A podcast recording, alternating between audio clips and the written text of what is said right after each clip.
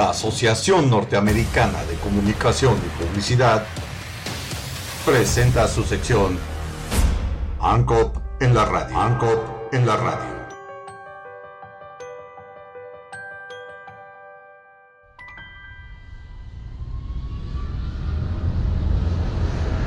Un riesgo para la Ciudad de México en las afectaciones por ruido.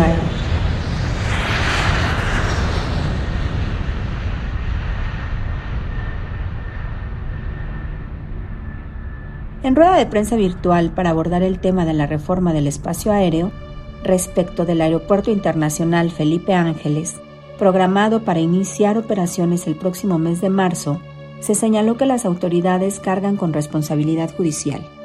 Integrantes del movimiento colectivo Más Seguridad Aérea Menos Ruido reconocieron que el ruido del aire de la Ciudad de México no es algo nuevo, pues la operación del Aeropuerto Internacional de la Ciudad de México también genera afectaciones.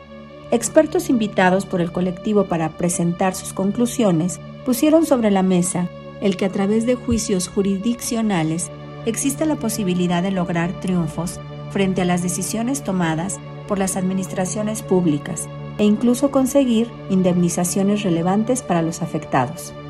Sin embargo, señalan que con las modificaciones al espacio aéreo puestas en marcha hace unos meses por el gobierno federal, son más las personas afectadas ya que hay menos distancia entre los aviones y las casas, pues se ubican en zonas más altas.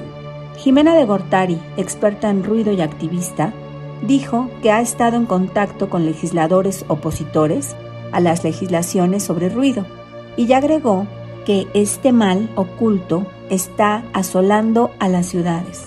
Destacó que es algo de lo que se le ha estado advirtiendo durante mucho tiempo y señaló que es importante dar un rol protagónico a los especialistas. Los especialistas mencionaron que un estudio realizado en 26 colonias del Valle de México refleja que el ruido producido por las naves aéreas excede para todos los puntos al valor recomendado por la OMS. Por su parte, Rafael Trovalá, investigador invitado del Laboratorio de Acústica del National Institute of Standard and Technology y catedrático del Instituto Politécnico Nacional, fue el encargado de realizar el estudio para establecer la emisión, es decir, la agresión ambiental o concentración de la contaminación en un lugar y en un momento concreto.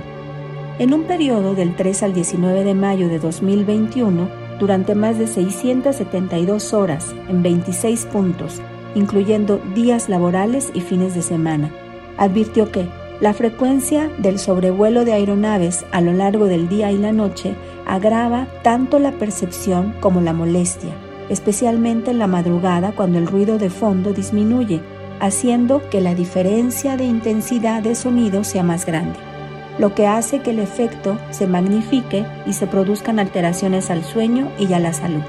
Finalmente, dejó en claro que nuestro país no está atrasado en normatividad sobre esta molestia pública con los países adelantados o en el primer mundo, sino que estamos atrasados con respecto a países atrasados en el mundo.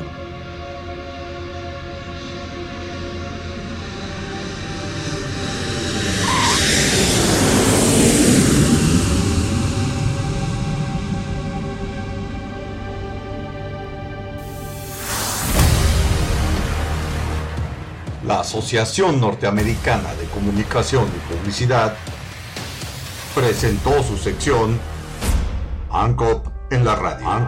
En la radio.